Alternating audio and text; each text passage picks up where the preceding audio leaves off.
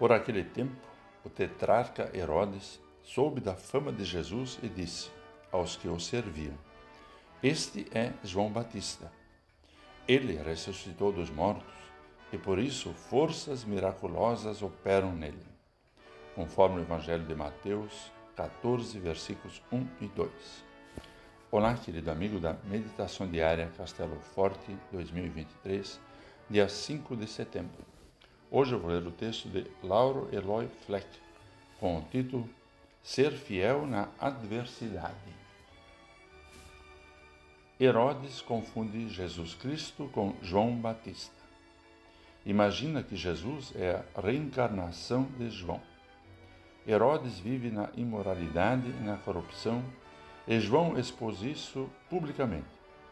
Por isso foi levado à prisão. Mas como a prisão prende a pessoa, mas não a sua palavra, a sua cabeça foi decepada e ele foi silenciado. Dá para imaginar se João Batista vivesse hoje? O que diria em relação à corrupção, ao desvio de dinheiro praticado por muitas pessoas públicas? O que ele diria aos cidadãos comuns, entre os quais nos incluímos, tão habituados ao jeitinho brasileiro, com o qual justificam as pequenas transgressões cometidas diariamente? João Batista não recuou. Para ele estava claro que a vontade de Deus precisava ser anunciada e vivida. Essa tarefa não está concluída. Muito do que aconteceu no tempo de João Batista também acontece hoje. O que vamos fazer? Ao sermos confrontados com a palavra de Deus, podemos nos acomodar, acovardar ou reagir, como fizeram muitas daquelas pessoas que procuraram João Batista às margens do rio Jordão.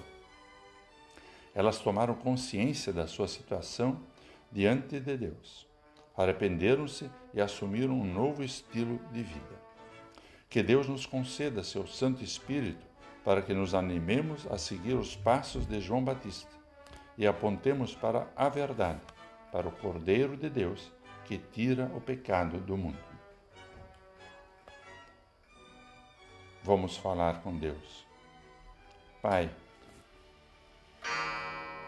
Somos fracos e falhos. Precisamos da ajuda do Espírito para poder dar conta de nossa tarefa como discípulos de Jesus, para ensinar e viver o amor, a justiça e a verdade.